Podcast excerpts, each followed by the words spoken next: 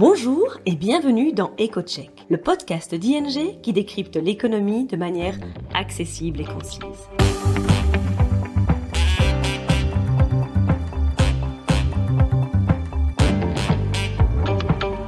Nos experts économistes se penchent toutes les deux semaines sur le sujet brûlant de l'actualité et on explique les conséquences économiques et financières pour vous ou votre entreprise.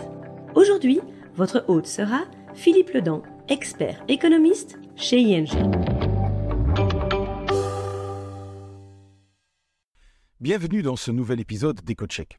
Dans l'épisode précédent de notre podcast, nous avons discuté des perspectives du marché immobilier belge en 2023 et des besoins immenses de rénovation à la lumière des objectifs climatiques. La crise énergétique et les futures normes d'émission annoncent donc des changements structurels, des changements profonds, importants pour le marché immobilier. Restons sur cette thématique des changements structurels, car il y en a d'autres dans d'autres domaines, et intéressons-nous cette fois à l'économie mondiale. La globalisation de l'économie mondiale semble être en effet freinée par l'éclatement du monde en grands blocs de puissance qui pourraient commercer moins que précédemment les uns avec les autres. C'est un changement structurel de taille. Alors examinons de plus près les implications possibles de ces développements sur l'économie mondiale.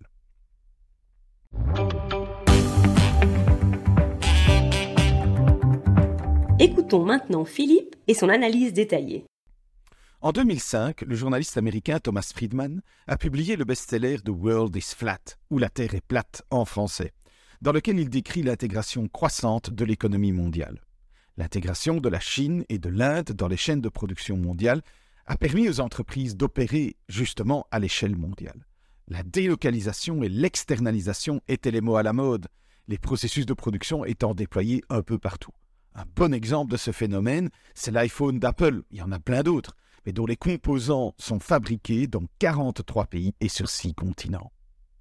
La crise financière de 2007-2008 a provoqué un premier ralentissement de la tendance à la mondialisation. Plus récemment, plusieurs obstacles se sont ajoutés. La pandémie et les problèmes d'approvisionnement qui en ont découlé, ainsi que la guerre en Ukraine, ont sonné l'alarme dans de nombreuses entreprises en ce qui concerne leur processus de production elles se sont soudain retrouvées confrontées à une pénurie de composants et ont découvert que certains fournisseurs produisaient dans des pays qui ne pouvaient plus être considérés comme des alliés ou des partenaires commerciaux amicaux.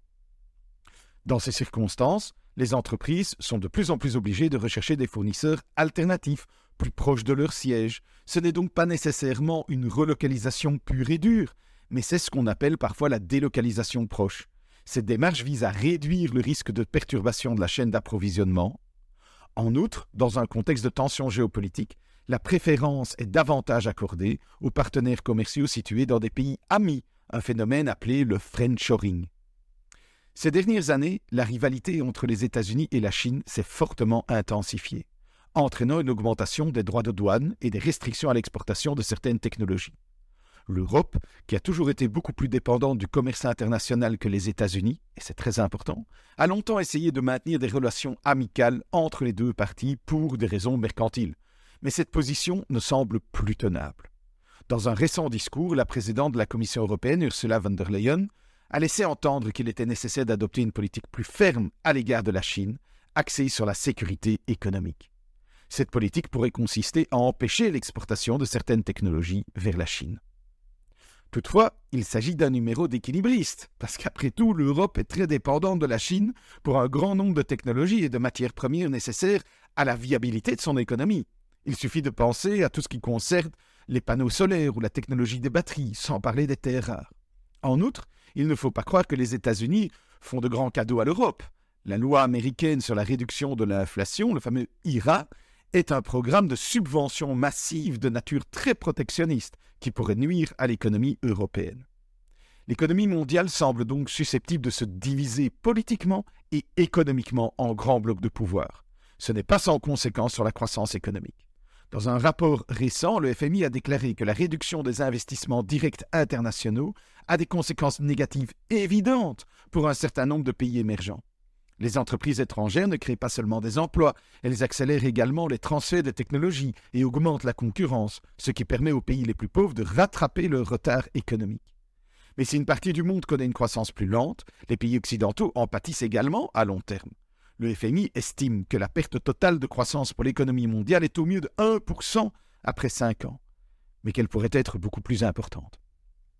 Outre l'impact négatif sur les investissements directs étrangers, la restriction du commerce international et la fragmentation des chaînes d'approvisionnement mondiales constituent également un frein à la croissance économique.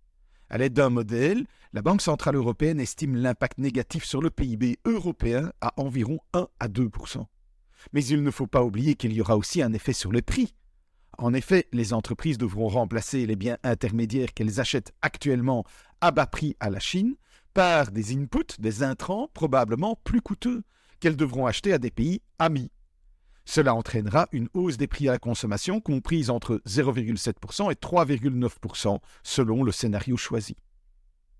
La fragmentation de l'économie mondiale est donc aussi l'un des nouveaux défis de l'économie mondiale, qui vient s'ajouter au vieillissement, aux questions climatiques et aux préoccupations énergétiques. Et malheureusement, la plupart de ces défis ont un impact négatif sur la croissance et un impact à la hausse sur l'inflation. Mais ça, nous y reviendrons à l'avenir. Voilà, ce sera tout pour cette fois. Merci de m'avoir écouté et je vous dis à bientôt, je l'espère. C'est tout pour aujourd'hui. Merci pour votre écoute. N'hésitez pas à suivre notre podcast EcoCheck pour ne manquer aucun épisode. Vous souhaitez en savoir plus sur l'actualité économique et financière? Alors rendez-vous sur ing.be slash news et retrouvez toutes les analyses de nos experts.